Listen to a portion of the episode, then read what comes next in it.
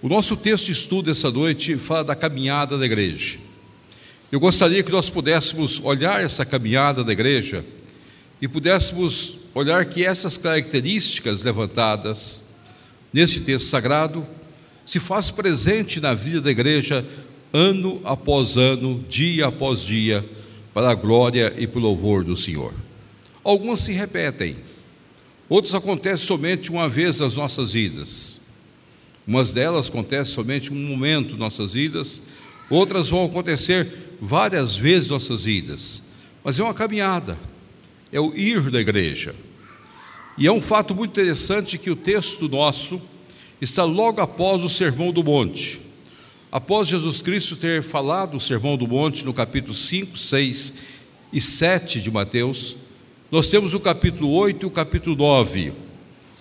Tanto o capítulo 8 como o capítulo 9 há uma, uma característica muito marcante desses dois capítulos.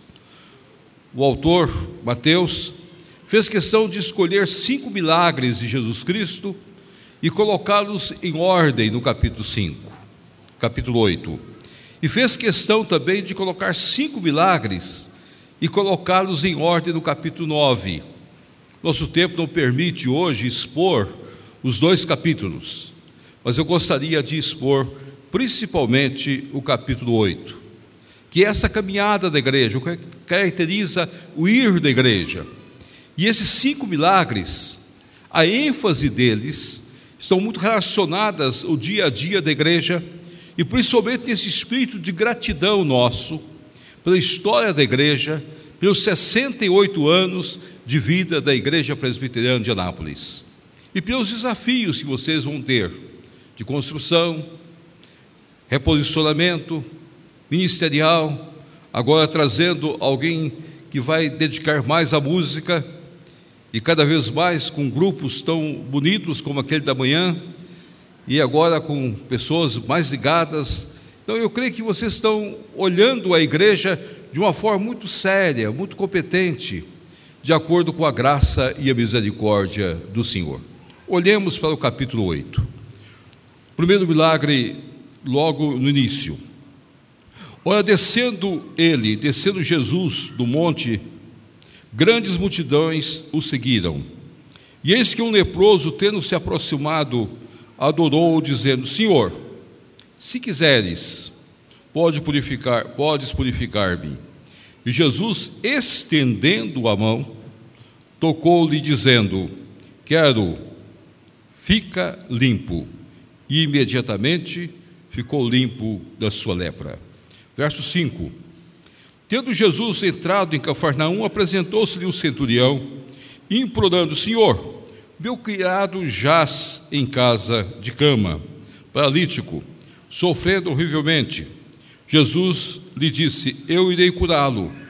Mas o centurião respondeu: Senhor, não sou digno de que entres em minha casa, mas apenas manda uma palavra e o meu rapaz será curado. Pois também eu sou homem sujeito à autoridade.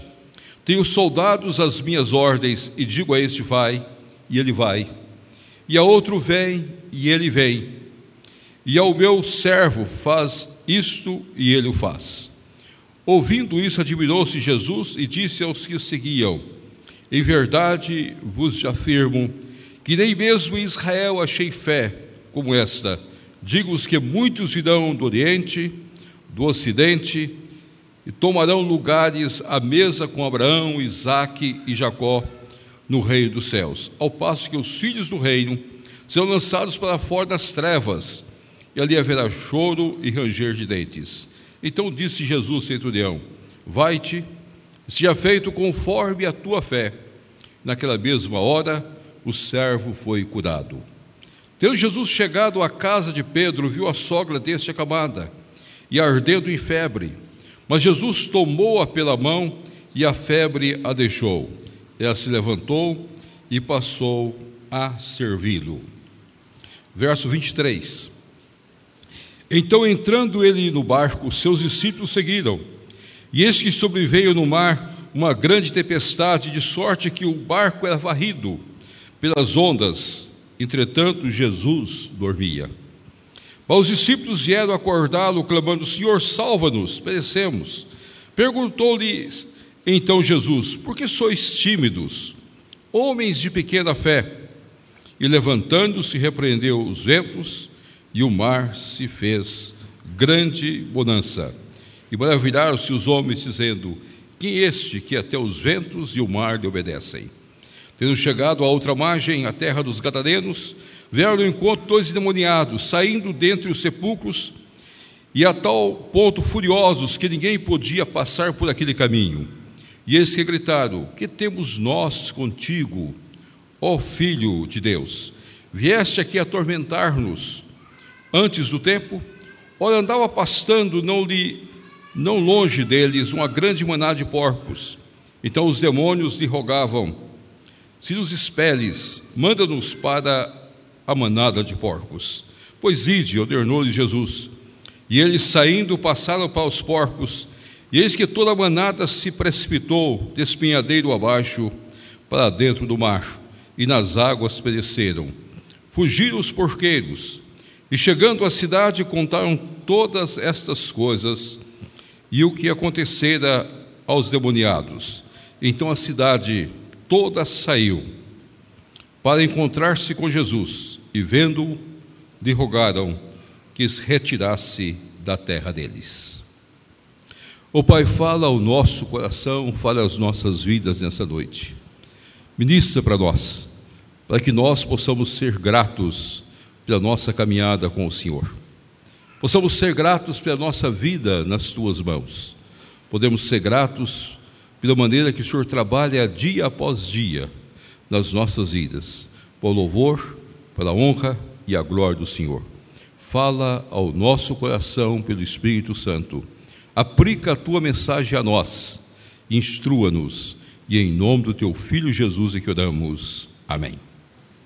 Meus amados, eu gostaria que você pudesse marcar a sua caminhada com Jesus e a caminhada de nossa igreja em cinco momentos bem específicos.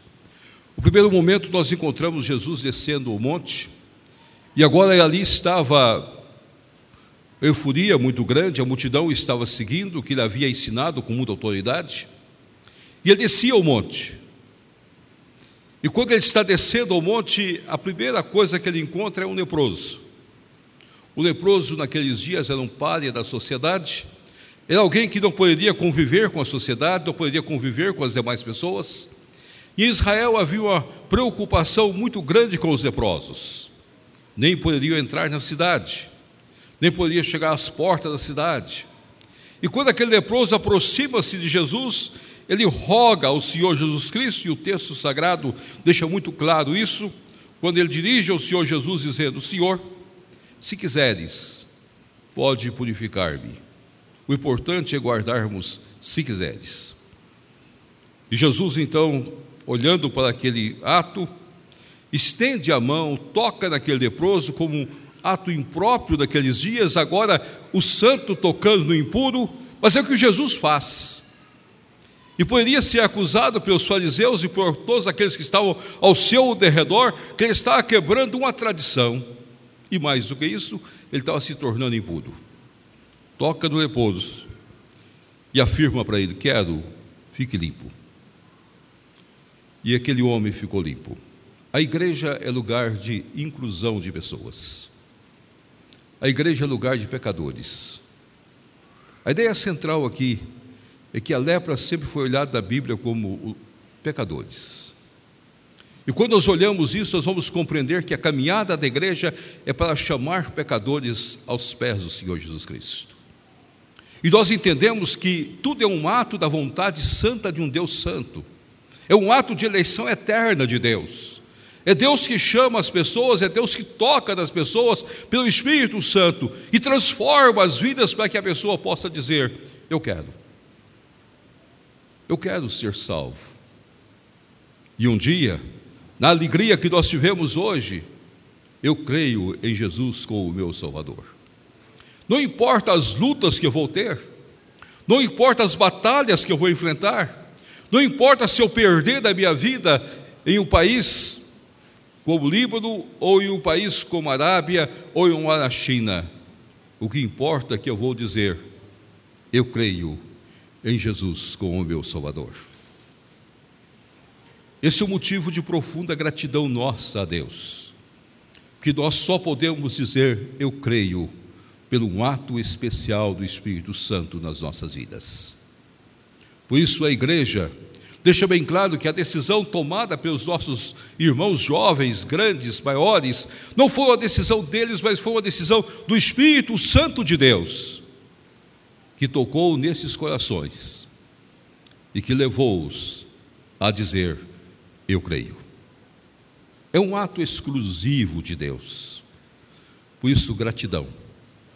Temos profunda gratidão a Deus, profunda gratidão ao Senhor que fez com que a igreja pudesse entender que a igreja é para incluir pecadores no seu meio, não importa de onde eles vêm, não importa como eles vêm, não importa se vêm machucados, se vêm jovens ou se vêm velhos.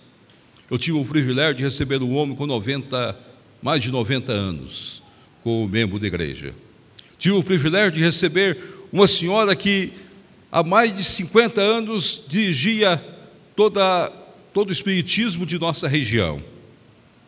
Tive o privilégio de receber também moços, adolescentes, como nós recebemos aqui. E tudo é um momento muito especial nas nossas vidas, tocados pelo Espírito Santo de Deus. Afirmam, eu creio. A igreja é este lugar de inclusão. Eu me lembro de uma senhora que foi para a nossa igreja e a pergunta que ela fez para mim foi muito clara: Pastor, a igreja me aceitará? Eu disse, minha querida, o Deus que a purificou é o mesmo Deus que me purificou. O Deus que morreu na cruz pela senhora Jesus Cristo, que lavou os seus pecados, é o mesmo Deus que lavou a minha vida dos meus pecados. E aquela senhora se tornou membro, e foi uma benção enquanto Deus já estava idosa, já havia passado por muitas lutas, já havia contraído muitas enfermidades, mas Deus a sustentou e ela pode dar um testemunho bonito da sua vida. Mas o texto sagrado não para aqui. Na caminhada da igreja, nós encontramos agora um centurião, homem que tinha posições, e o homem que dirige ao Senhor Jesus Cristo, rogando pelo seu escravo pelo seu servo. O valor do escravo daqueles dias não valia mais que um real. Era um valor ínfimo, pequenino, não teria valor algum. Mas aquele escravo, ele sentia compaixão, amor por ele.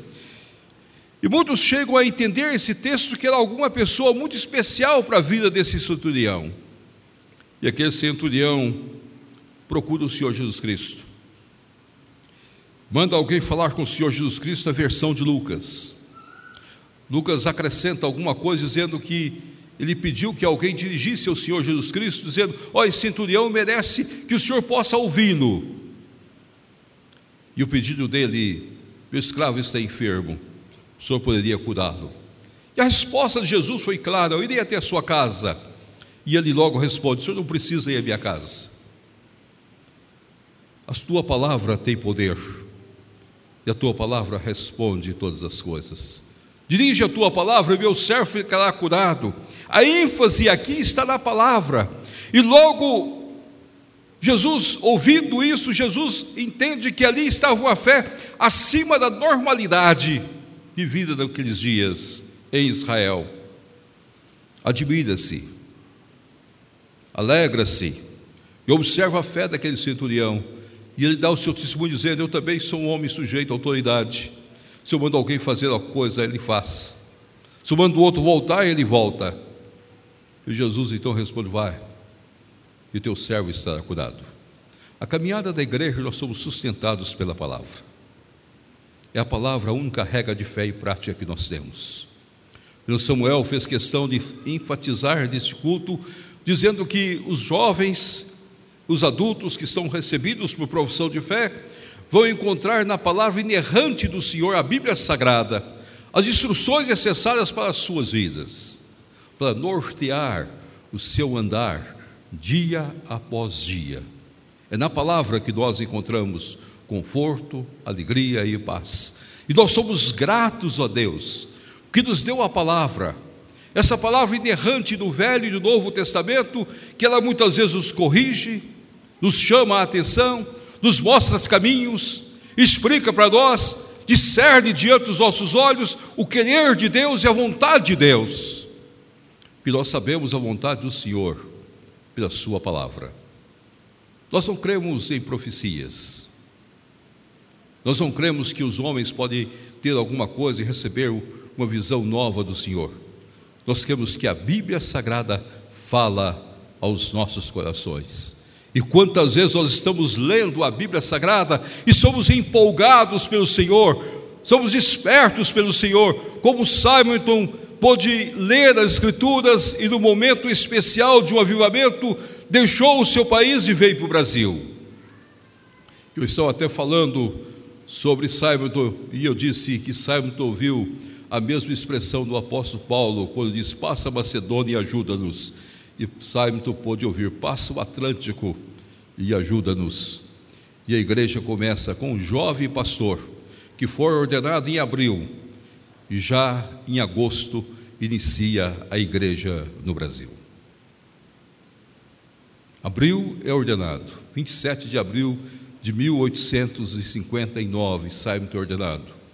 E no dia 12 de agosto de 1859, Simon começa o seu ministério. Oito anos de ministério, pregando a palavra, simplesmente pregando a palavra, trazendo a palavra ao coração das pessoas. Nós somos gratos a Deus pela palavra. Mas o Senhor Jesus Cristo continua caminhando uma igreja de inclusão, uma igreja que tem a palavra. E o Senhor Jesus, ao caminhar com seus discípulos, chega à casa de Pedro. E agora a situação é diferente. Lá está a sogra de Pedro acamada, enferma. E novamente Jesus faz alguma coisa inusitada. Ele dirige a sogra de Pedro, a segura pela mão, a levanta e a febre a deixa Nesse momento, o texto sagrado deixa bem claro: mas Jesus tomou-a pela mão e a febre a deixou. E esta mulher levanta-se da sua cama e, ato contínuo, passa a servi-los. Meus queridos que terminaram, foram recebidos hoje, vocês já estão a serviço do Senhor.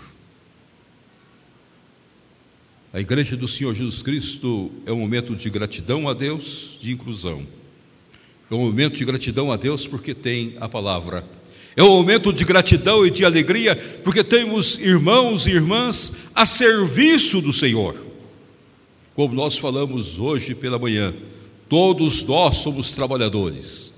Todos nós recebemos talentos para o trabalho do Senhor não importa a sua idade, não importa o seu momento, você tem um trabalho a ser feito, de acordo com a vontade soberana de Deus, para a glória do Senhor, o louvor de Deus e para a honra do nosso Deus, você está incluído no trabalho, no serviço. Você vai buscar outras pessoas, você vai testemunhar de Jesus Cristo, você vai fazer da sua escola e da sua carteira de estudo lugar de evangelização. Você vai fazer da sua vida sempre levando a mensagem da graça e do poder de Deus a cada instante no seu viver. Nós somos chamados para o serviço. Isso é algo instantâneo nas nossas vidas. Ah, quando eu ficar mais velho, não, meu querido, não importa a idade que você esteja, não importa o momento que você viva, não importa o trabalho que você exerça, em qualquer lugar você está a serviço do Senhor, para a glória do Senhor, para o louvor do Senhor. E esta é a sua obrigação, esse é o seu papel. Convivi com um irmão muito querido nosso, doutor Humberto. Doutor Humberto chegou a ser almirante da Marinha, sendo ele médico e do corpo médico. Naquela época poderia chegar, ele era contra-almirante. E ele foi comandante de alguns navios, navio escola, na área médica. E uma vez ele me contava um fato que chamou minha atenção.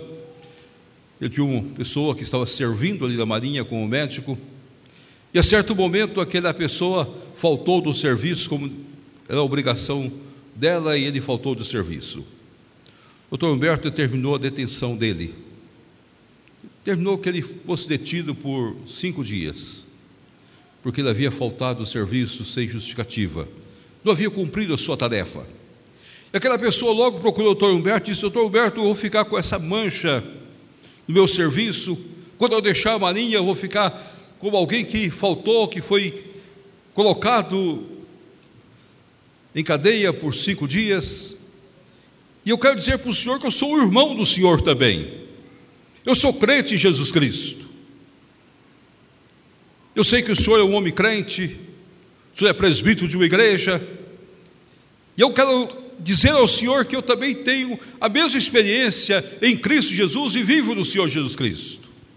Ao que terminou de falar, o doutor Roberto olhou para ele e disse: Infelizmente você não vai ficar somente cinco dias. Eu vou te dar dez dias. Cinco, porque você faltou. E mais cinco, porque você, sendo crente, tinha de ser o exemplo. Então você vai ficar dez dias. Doutor Humberto foi presbítero com o Vento Samuel na Gávea no período que o Samuel foi pastor da Gávea, e ele sabe como ele era, aquele jeitão próprio dele. Nós estamos a serviço. É Deus que exige de nós, não importa o que nós fazemos, nós temos que ser responsáveis, porque nós prestamos o nosso serviço para Deus e para o Senhor. Nós o fazemos para a glória de Deus e pelo louvor de Deus. Mas há momentos na vida, meus amados, que nós temos crises. E nesses momentos nós pensamos que Jesus está dormindo. Covid, quando chegou no Brasil, eu sei que muitas igrejas, muitos lugares, alguns irmãos pensaram: por que, que o Senhor não termina com Covid?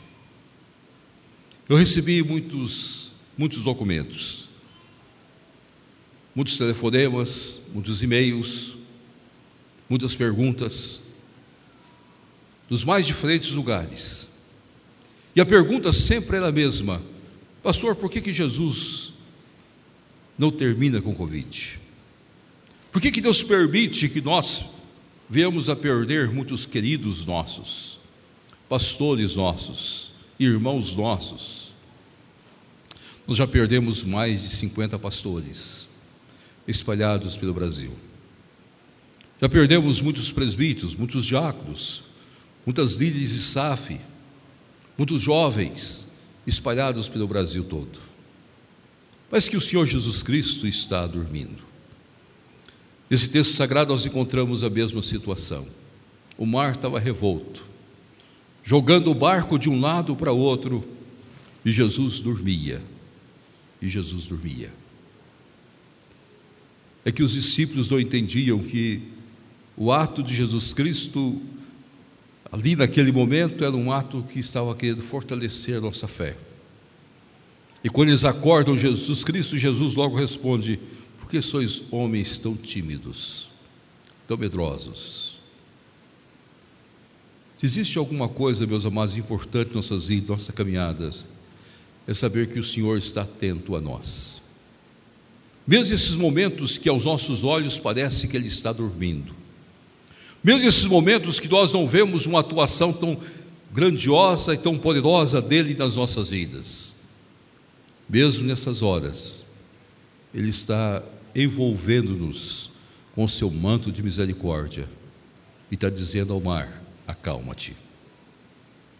As nossas vidas são vidas repletas do aconchego do Senhor, do abraçar de Deus do Deus falando ao nosso coração e transmitindo a nós a alegria que nós temos de estar nas mãos dEle. Como é bom saber que o Senhor é o nosso pastor, ainda que eu ande pelo vale da sombra da morte, eu não temerei mal nenhum, não vou temer nada, porque o Senhor, com o seu cajado e com a sua vara, Ele me consola. Ele coloca uma mesa na presença dos meus adversários. Ele me unge a cabeça com óleo, com o seu cálice transborda a minha vida.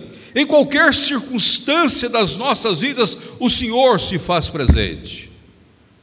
E algumas vezes Ele segura as nossas mãos, algumas vezes Ele nos abraça, algumas vezes Ele chora conosco, como chorou no túmulo de Lázaro. As lágrimas do Senhor, Ele sente as nossas dores, mas Ele fortalece a nossa fé. A caminhada da vida cristã Muitas vezes, meus queridos e meus amados, nós podemos dar graças ao Senhor, porque Ele fortalece a nossa fé. Eu gosto muito do apóstolo Paulo, e eu creio que meus queridos irmãos também apreciam o apóstolo Paulo, mas há uma, um crescimento espiritual em Paulo, e muitas vezes nós não paramos para observar isso. Há um crescimento espiritual na vida do apóstolo Paulo. A certo momento ele teve um problema com Barnabé por causa de João Marcos, na segunda viagem missionária. Ele e Barnabé debateram, não concordaram, discutiram e se separaram. Paulo foi para um lado, Barnabé foi para o outro, Paulo levou Silas, mas mais tarde Paulo reconhece a utilidade de João Marcos. Escreve na segunda carta de Timóteo: Traga-me João Marcos porque ele é útil a mim e à obra do Senhor. E foi fortalecido, ele compreendeu pela sua fé. Mas outra coisa interessante que eu entendo em Paulo, que uma das últimas cartas dele é a carta aos Filipenses. E quando você olha a carta aos Filipenses, você vai encontrar um homem muito mais maduro. Um homem que chega a dizer: Aprendi a viver contente em toda e qualquer circunstância da vida. E a carta aos Filipenses é considerada como a carta da alegria. Paulo estava preso no interior do cárcere, estava praticamente cego, não conseguia escrever, escrevia com muitas dificuldades, tinha de ditar os seus escritos, precisou de irmãos se colocarem à disposição para serem presos junto com Paulo, como Epáfras foi um deles. Em certo momento, para que pudesse consolar, para que pudesse ajudar Paulo naquele período de presídio. E ele escreve: Aprendi a viver contente. Aprendi. Não foi um ato rápido, não um ato que eu sei todos os dias, mas no decorrer da minha vida eu fui aprendendo com o Senhor Jesus e descobri a alegria de andar com Cristo Jesus. Gratidão profunda.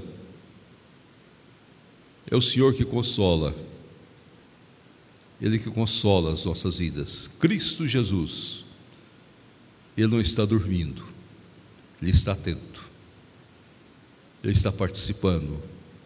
Em todas as épocas da história, em todas as pandemias da história, o Senhor se fez presente. Quando a igreja perdeu Simon na pandemia da febre amarela, perdeu Eduardo Lene na pandemia da febre amarela, Deus levantou outros para continuar a sua igreja para a glória de Deus e para o louvor de Deus. E o próprio Simon disse isso para sua irmã: Deus levantará outros para a sua obra. Agora, meus queridos, o texto chega ao seu ápice. O capítulo 8 chega dos momentos mais cruciais. Jesus cura dois endemoniados. Na linguagem de Lucas, ele dá ênfase a um endemoniado. Mas Jesus cura dois demoniados. E aqueles dois homens são curados pelo Senhor Jesus Cristo. São ali colocados. Na linguagem de Lucas, ele, aquele homem fica sentado, vestido, e aos pés de Jesus aprendendo Jesus. Mas há um, nesse texto um diálogo muito interessante que tem me chamado profundamente a atenção. E a grande pergunta que eu tenho feito, por que, que Jesus permitiu? Por que, que Jesus, o seu ato de permissão, porque Ele que tem sobre as suas mãos todos os principados, todas as potestades, porque tudo foi criado por Ele e para Ele. Assim afirma ele no texto de Colossenses capítulo 2, Colossenses capítulo 1. Todas as coisas foram criadas pelo Senhor então todo inimigo está debaixo das mãos de Cristo Jesus. E agora o inimigo pede ao Senhor Jesus Cristo: deixa-nos entrar nos porcos. E Jesus permite que eles entrem nos porcos. E os porcos caminham para o despenhadeiro. Aquela manada toda. O texto sagrado diz que toda a manada se precipitou, despenhadeiro abaixo para dentro do mar e nas águas pereceram. Um prejuízo econômico financeiro muito grande. Eu gostaria de dizer aos nossos 30 irmãos e a cada irmão da igreja: na vida há momentos que você vai ter de fazer escolhas entre o que você é e o que você pode ter. Eu gostaria que as suas escolhas não fossem entre o que simplesmente dizer eu quero ter e eu sou. Eu gostaria que você pudesse dizer eu sou um crente em Cristo Jesus. O que eu posso ter, se Deus quiser me dar, que Ele me dê. Há uma discussão teológica muito grande em torno desse texto. E alguns afirmam que Jesus foi expulso da região de Gadara. Este é o único lugar nas Escrituras e a única região das Escrituras que Jesus foi expulso. Eu gostaria que os irmãos olhassem esse texto e pudessem observar. Algumas coisas são muito interessantes nesse texto e nós precisamos guardar para nós e entender. Se nos expeles, manda-nos para a manada de porcos. Eles chegaram a dizer isso para Jesus Cristo quase um pedido, quase uma ênfase. Se o Senhor, o Senhor vai nos mandar embora, manda-nos para as manadas de porcos. E os porcos perecem. E agora a, a cidade se encontra com Jesus, no verso 34. Vendo, lhe rogaram que se retirasse da terra deles.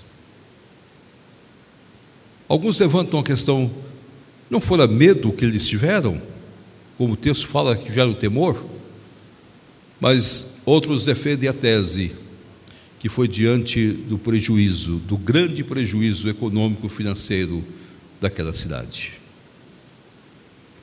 Há muitas pessoas que vão chegar um momento na sua caminhada que vão ter de tomar um, fazer uma escolha. Eu quero servir o Senhor Jesus. Aquele jovem rico, quando chegou nesse momento, ele preferiu os seus bens e deixou o Senhor Jesus Cristo. Simplesmente deixou o Senhor Jesus Cristo. Na cidade de São Paulo, uma jovem teve uma experiência profunda com o Senhor Jesus Cristo. E de uma hora para outra, a sua vida foi transformada. Mas infelizmente ela perdeu seus pais. E ela foi chamada para receber e conhecer toda a sua herança. Seu pai era um homem que nunca teve experiência com Deus, nem a sua mãe. Ela de uma hora para outra tornou-se herdeira de um grupo de motéis em São Paulo. E agora como crente ela simplesmente disse: Eu sou crente e eu não posso explorar este ramo. As pessoas olharam para ela e disseram: Mas você vai vender tudo, você vender é muito barato. Ele disse: Não importa, isso não condiz com a minha fé. Alguns anos atrás, conversava com um amigo meu, que ele teve uma experiência com Cristo Jesus e ele lutou a vida toda para conseguir ser representante. E ele tornou-se representante da Brahma e de outras bebidas alcoólicas para todo o estado do Mato Grosso do Sul. Uma noite me ligou dizendo, pastor, o senhor conheceu toda a estrutura que eu construí aqui na cidade, tudo que eu montei para ser distribuidor. Apliquei tudo que eu tinha, tudo que eu possuía mas infelizmente, pastor, infelizmente também, esse período que eu estava buscando a legalização, receber, eu acabo de receber agora que eu posso ser o distribuidor. Mas há uma semana atrás, eu tive uma experiência com Cristo. E essa experiência mudou minha vida.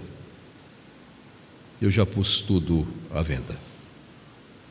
Não sei se vou conseguir vender e vou conseguir pagar os empréstimos que fiz, mas isso não importa. Na minha caminhada, eu fiz uma opção: Jesus Cristo. Meus amados, é muito difícil isso em nossas vidas. Pode parecer difícil para muitas pessoas, mas eu gostaria que cada irmão pudesse lembrar disso. É Cristo que dá tudo para nós, é ser cristão. Esse é o ponto mais alto das nossas vidas. Esse é o ponto mais crucial das nossas vidas. Que nós possamos aprender com o Senhor. Ele nos inclui no reino da luz.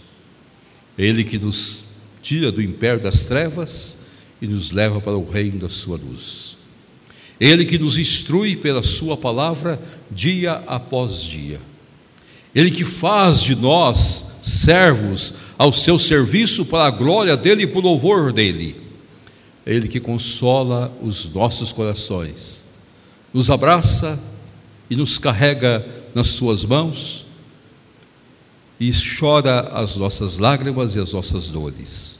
Mas é Ele que exige de nós a entrega total nas Suas mãos. Que Deus nos abençoe. Amém.